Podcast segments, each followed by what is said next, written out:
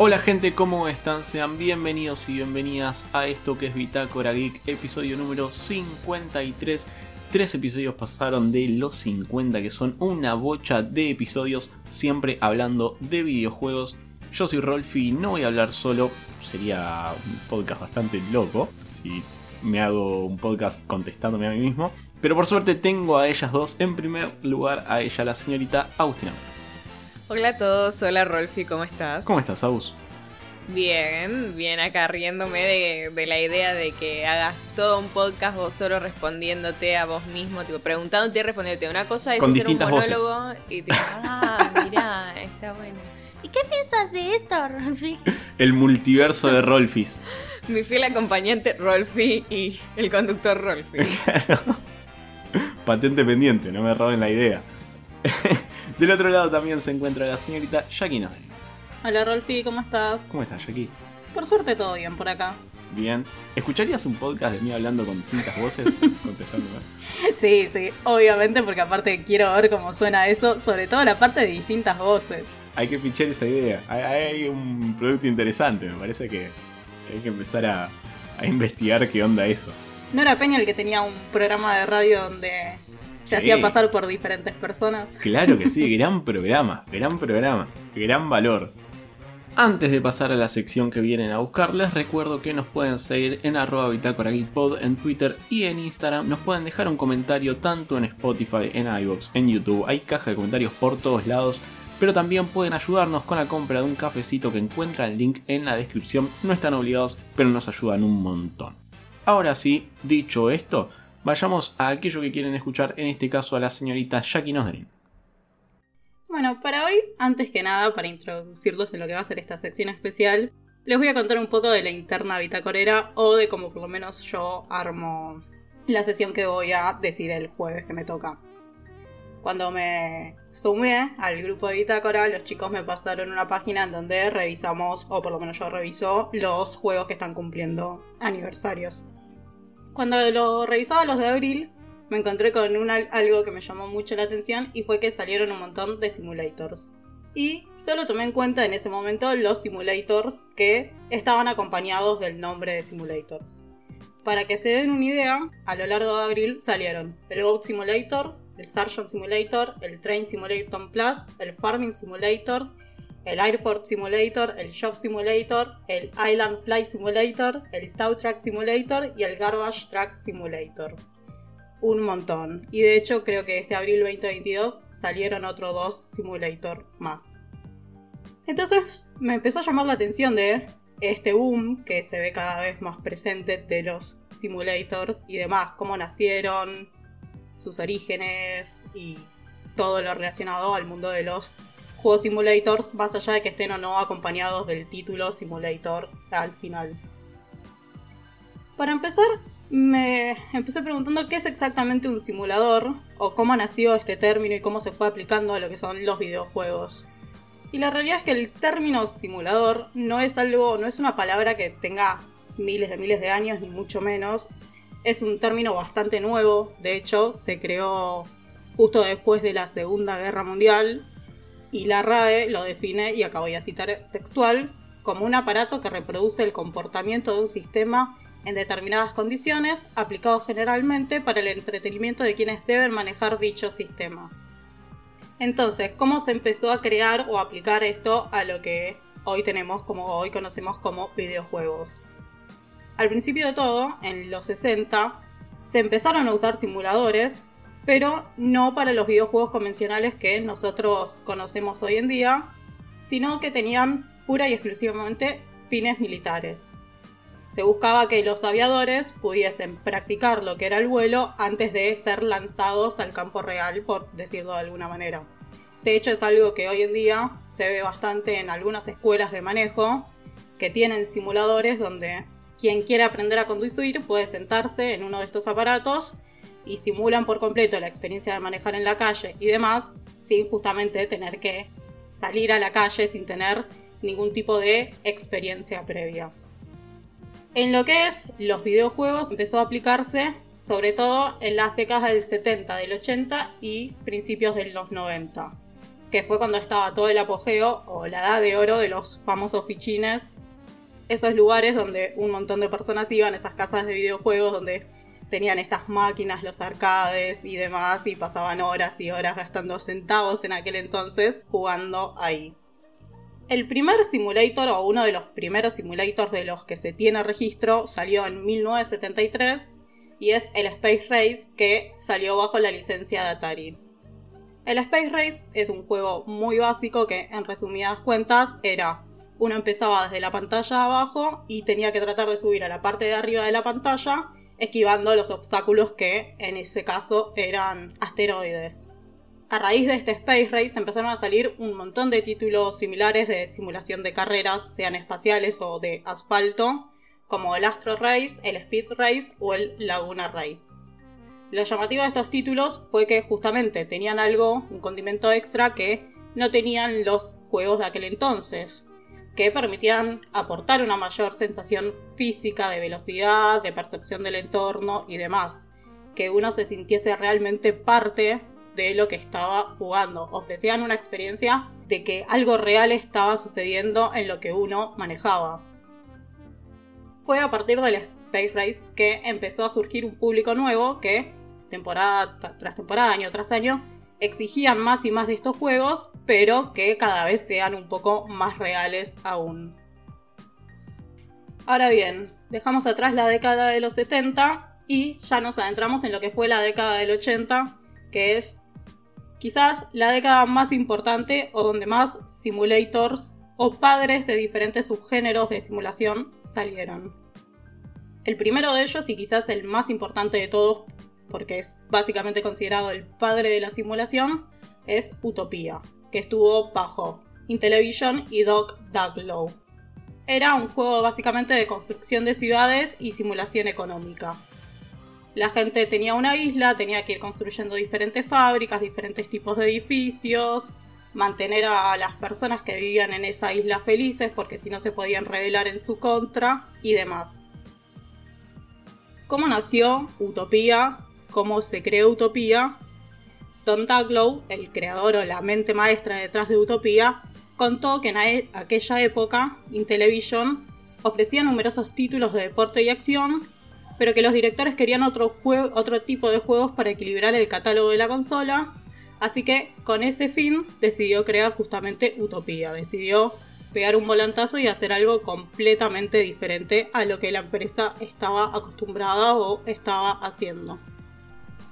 Para quienes no sepan muy bien cómo es la historia de Utopía o de qué trata, el juego se basa en justamente la isla que les comenté anteriormente, que está basada en el libro de Sir Thomas More, donde una sociedad vive en armonía después de haberse desprendido básicamente o haber sido liberados de la pobreza, la tiranía y la guerra. Don Ducklow agarró este relato y decidió trasladarlo a esta isla para que el jugador se ocupe de todos estos aspectos más técnicos de mantener a los ciudadanos felices construyéndole los edificios necesarios. Como dije, Utopía es básicamente el padre de los juegos de simulación, de todos los tipos de simulación, porque asentó todas las bases de la simulación moderna y de hecho gracias a Utopía hoy tenemos títulos como el SimCity o el Civilization, que obviamente son un subgénero diferente por ahí de simulación, pero están inspirados o tomaron las bases principales de lo que creó principalmente Utopía. Un año después de Utopía salió uno de los juegos también más importantes, no precisamente por sus mecánicas o demás, sino por el nicho que logró traer, porque logró cautivar personas externas al mundo de los videojuegos y también fue acompañado por una empresa muy fuerte que es Microsoft y el juego es el Flight Simulator. La experiencia que ofrecía Microsoft buscaba ser tan diferente, tan única, que de hecho el lema que tenía el juego en aquel entonces decía, si volar en tu PC IMB fuese más realista, necesitarías una licencia. Y Microsoft con el Flight Simulator hizo esto que les comenté recién, que no quería que solo los jugadores con las ganas de sentirse aviadores se sumen a la experiencia, sino también quería que pilotos reales se sumasen a esta experiencia del Flight Simulator. En 2020 salió una nueva versión del Flight Simulator que tuve la suerte de probarla y la realidad es que me pareció una locura eh, porque realmente es una experiencia que en lo personal sentí 100% inmersiva. Realmente podés elegir irte desde acá hasta París, desde Buenos Aires a París o al destino que elijas, elegir las condiciones climáticas, el horario. Tiene en cuenta un montón de cosas que es tremendo. En lo personal, yo la vez que lo jugué, elegí recorrer Capital Federal, Buenos Aires, en realidad las zonas por las que yo vivo, pasar por arriba de mi casa, pasar por arriba de la bombonera que me rompió el corazón cómo estaba maquetada la cancha de boca, era un cuadrado, todo hecho de una forma muy extraña. Pero bueno, no es un podcast futbolero, es solo un dato de color, porque como hincha de boca tuve que pasar por la cancha de boca. No sé, Aus, Rolfi, si ustedes jugaron al Flight Simulator. el último no tuve la posibilidad todavía, pero me sorprende cómo volvés a meter otra grieta con una facilidad de una, una muñeca. Sí, lo que pasa es que acá somos de, tres cuadros de fútbol diferentes, entonces lo bueno es que es como... No es, no es una, una grieta muy puntual, así que no voy a hacer comentarios al respecto. Sí jugué Flight Simulator, lo jugué varias veces, tuve el placer de jugarlo tanto en VR como eh, PC normal. Y no pasé por la bombonera. Pero sí, sí hice el recorrido por, por Argentina, por un Buenos Aires, Bariloche me tiré. bueno, perfecto. Bueno, nada, dejando este mini debate futbolero, si se quiere, de lado, procedo a seguir con los simuladores a través de los años.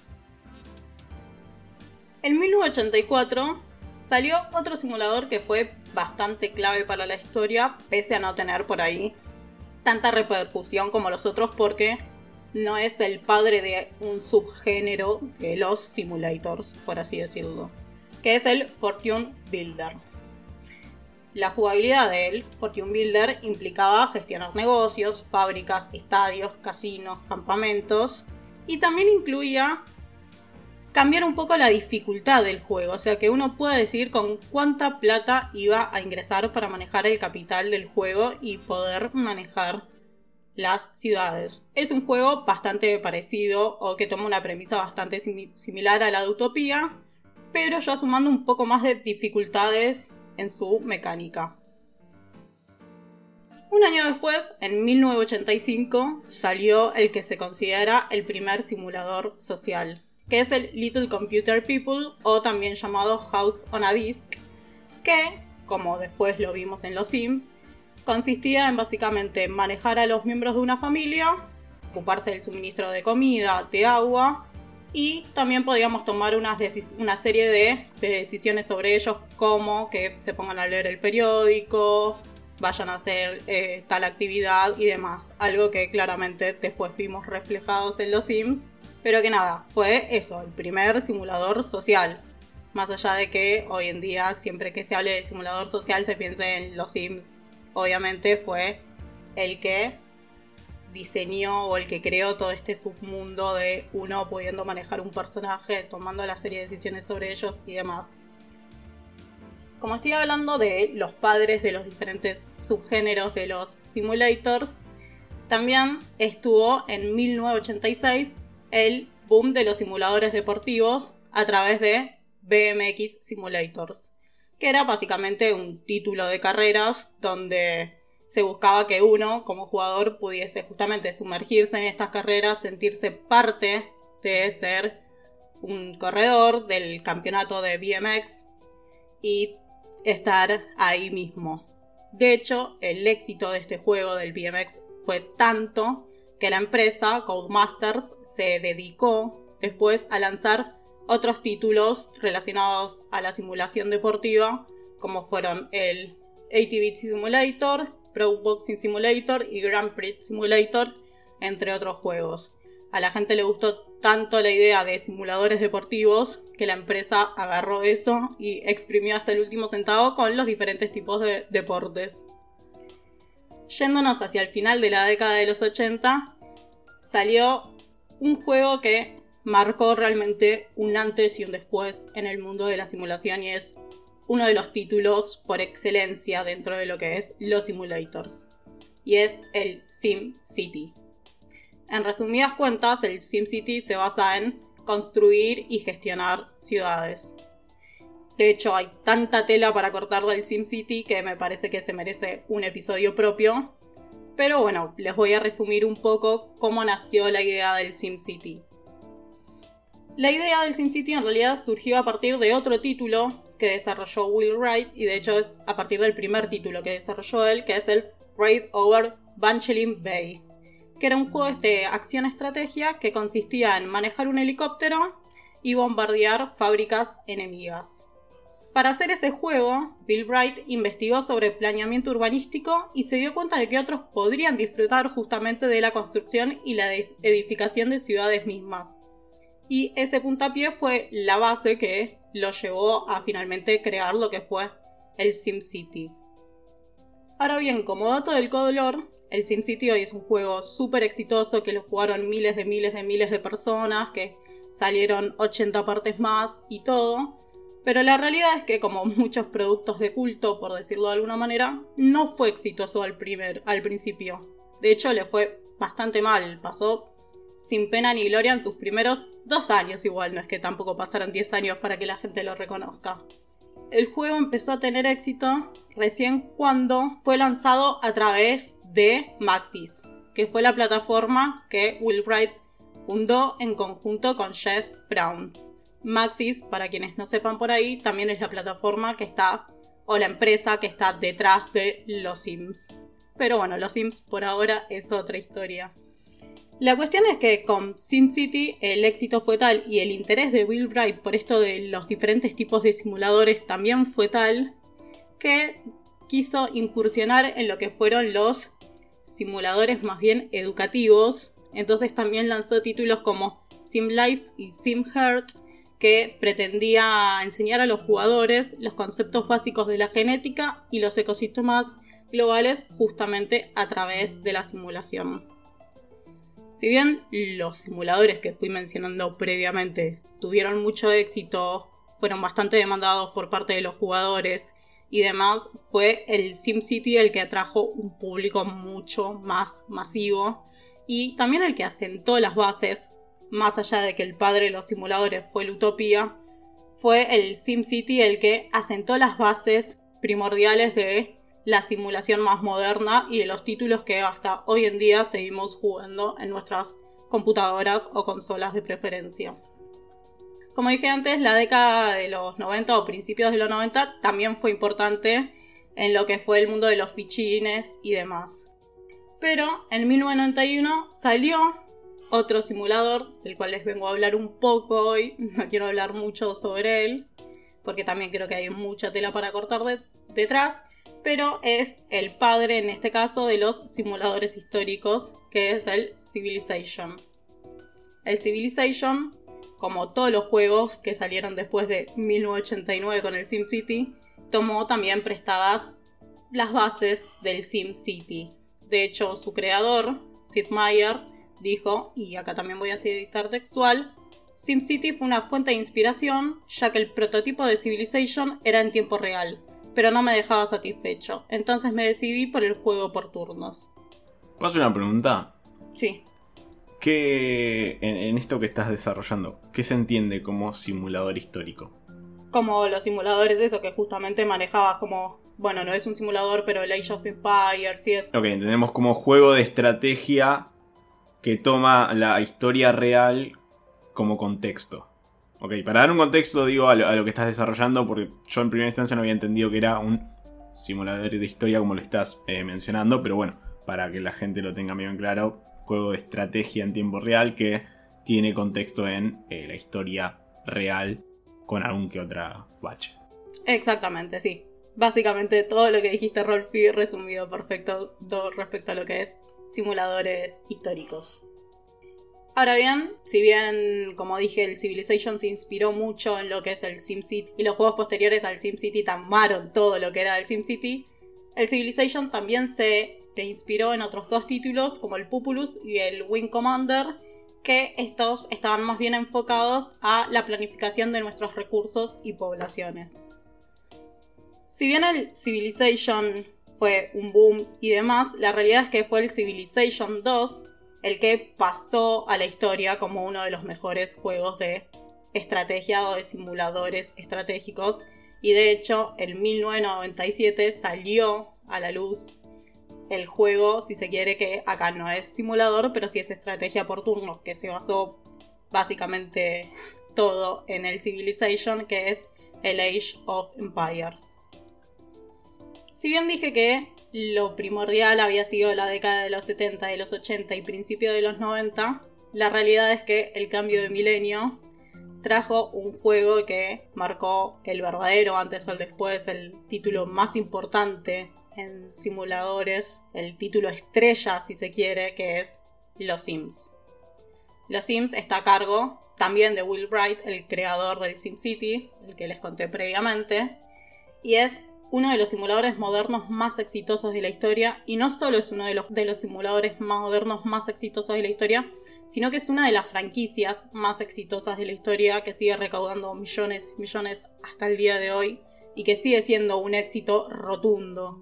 La gente lo sigue jugando, sigue disfrutando de esta saga, sigue comprando los diferentes DLCs que salen y demás para quienes por ahí estén medios perdidos con lo que es los Sims, quienes no lo hayan jugado por ahí, también los Sims consiste en básicamente armar tu personaje, construir básicamente la personalidad del mismo, construir o comprar tu casa, construirla de cero, llenarla de los detalles que más te gustan, cambiar las habitaciones de color, comprar diferentes tipos de artefactos. Básicamente te permite construirte un personaje o varios personajes, lo que vos prefieras, y armarle la vida que vos quieras, no sé, simular tu propia vida o simular la vida que deseas tener y demás. Uno de los aspectos creo que claves de los Sims a la hora del éxito, que marcan el éxito, no es solo la posibilidad de esto de construir de cero tu personaje y tu casa y todos esos aspectos, sino también que era un juego que tomaba de la vida real justamente las alegrías, las tristezas, los dramas. Vos podías formar una familia si es lo que querías, tener un hijo, podías estudiar o mejor dicho trabajar de lo que siempre soñaste, pero también incluía todos los dramas como infidelidades, divorcios, que servicios sociales te lleva tu hijo si no te hacías cargo y también incluía la muerte de los personajes que vos creabas o personajes vecinos que vos no habías creado pero que estaban ahí por el barrio dando vueltas. Y acá les quiero hacer una pregunta a ustedes, Rolf y Aus, y también a nuestros oyentes, que es si alguna vez mataron a un Sims. Pues claro que sí. Sí, sí, sí. Yo sí, pero no de forma intencional soy muy malo administrando recursos. Ah, en todo juego, en todo, hasta RPGs, viste que tenés que administrar cansancio, hambre y demás. Bueno, no, malísimo, se me mueren siempre. A mí en lo personal, yo sí maté varios de mis sims. Me gustaba matarlos de dos formas. Uno era encerrándolos en una habitación dos por dos que no tenían puerta, ventana, no tenían nada. Y el otro era mandándolos a la pileta y sacándoles la escalerita. No sé por qué me divertía cuando venía la muerte. Me da mucho miedo con la persona que trajimos, a Eh, sí, ¿quién la contrató? ¿Me vas a decir? No. Pero estoy segura de que muchos de nuestros oyentes mataron a los Sims. No me dejen sola. Sí, yo me declaro culpable, admito haberlo hecho. De la misma manera que lo hiciste vos, Jackie, porque también una onda era meterlos en un cuartito y esperar al genio cuando existía la lámpara, llamar al genio de la lámpara que capaz se enojaba y prendía fuego todo y vos como, te saco la puerta. Está bien, así que la defiendo, la banco en esa. Pero bueno, nada, quizás los Sims es lo que decía el simulador por excelencia.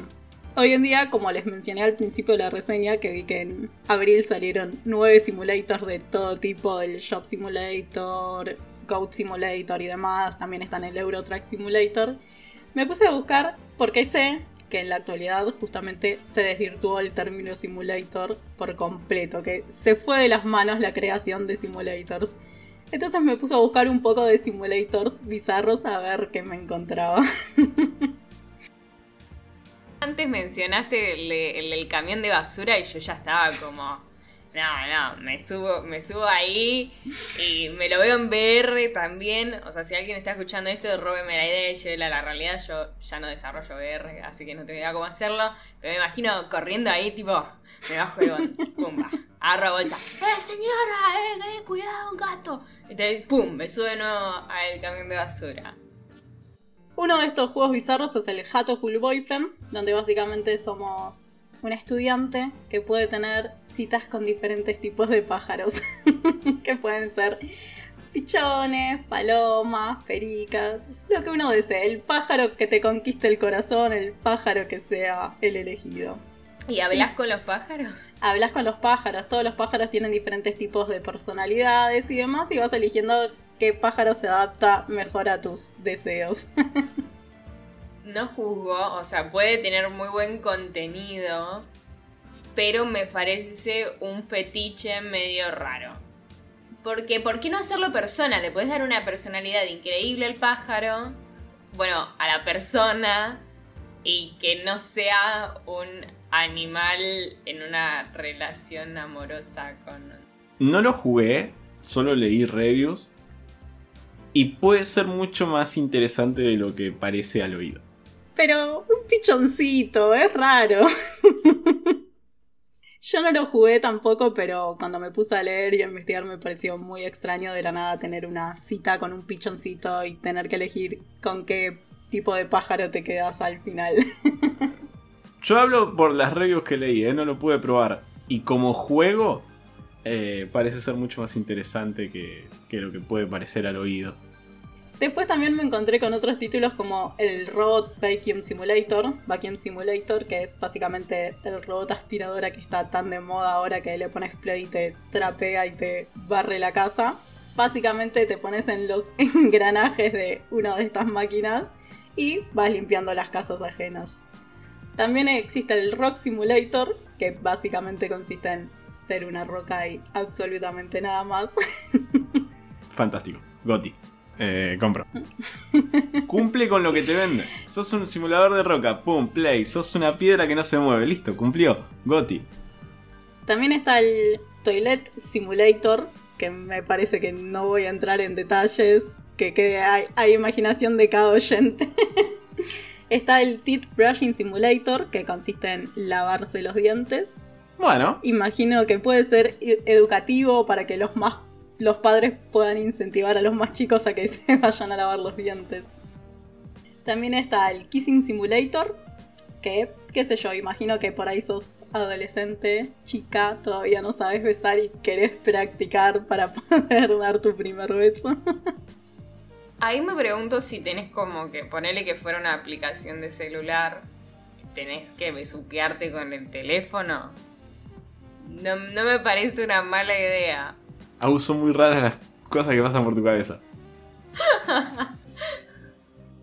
No, chicos, no hagan eso. Nada menos higiénico que tener que besar un teléfono.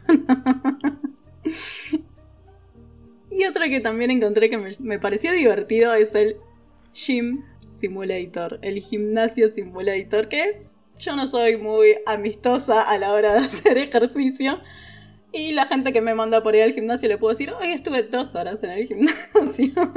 gimnasio virtual, pero gimnasio al fin. Lo, puedo entender en un simulador, reitero, de realidad virtual, porque decís, bueno, ahí me creo que estoy haciendo fierros, me creo, porque no, no, no tenés una pesa o una mancuerna de verdad en la mano, ¿no? Pero jugarlo así empecé con mouse y teclado. Cuando me dijiste Gym Simulator, en mi cabeza, claramente, obviamente, estoy lejos de ir a un gimnasio. Me imaginé a simulador de Jim Harper, Harper de, The Office, ¿viste? Haciendo un gestito a la cámara. Sería bueno también. Creí que venía por ahí y, lo iba a comprar. estaba entrando a Steam, pero me siento completamente decepcionado. No, es por ahí no te gusta ir al gimnasio, no te gusta hacer pesas, no te gusta hacer ejercicio físico y te sumas ahí y decís, ya está, hoy hice ejercicio, hoy hice la media hora de ejercicio. A ver, yo, quiero preguntar ahora algo, tanto a ustedes como a nuestros oyentes. Tipo, ¿cuál sería su simulador de un sueño? Me parece una buena pregunta para la gente que está escuchando este podcast, que tiene mucha más creatividad que nosotros. Es lo que hay. No, pero como digo, la cantidad de títulos bizarros que había con respecto a simuladores era una lista que no se terminaba. Creo que podríamos estar hasta mañana mencionando la cantidad de simulators que existen de cualquier tipo de tarea hoy en día. A mí me parece genial un simulador de, comentar, darle like y todas esas cosas que tiene que hacer la gente. Parece genial. Antes de, de cerrar y agradecerles y demás, Fe de Ratas, el Civilization es un 4X, no es un RTS no quería dejar de aclararlo antes de, cerrar este episodio. Pero ahora sí, Jackie, gracias por haber traído esto. No hay de qué y nada, espero que los oyentes se sumen a, responder todas las preguntas que fuimos haciendo a lo largo de esta sección. Agus, muchas gracias. No, por favor, gracias a ustedes, me divertí mucho este episodio. Yo también me voy despidiendo. Yo hoy aprendí un montón, aprendí que si quiero aprender a lavarme los dientes tengo una app aprendí que si Agus me presta su celular no lo tengo que agarrar. y aprendí un montón de otras cosas. Gracias a ustedes que están del otro lado por haber llegado a este punto. Saben que nos pueden seguir en arroba pod en Twitter y en Instagram. Nos pueden ayudar con la compra de un cafecito. Encuentra el link en la descripción. Nos pueden calificar en Spotify. Pueden comentar en YouTube. Pueden comentar en Spotify. Pueden hacer un montón de cosas para interactuar con nosotros. Yo me voy despidiendo. Yo soy Rolfi. Esto fue Bitácora Geek. Adiós.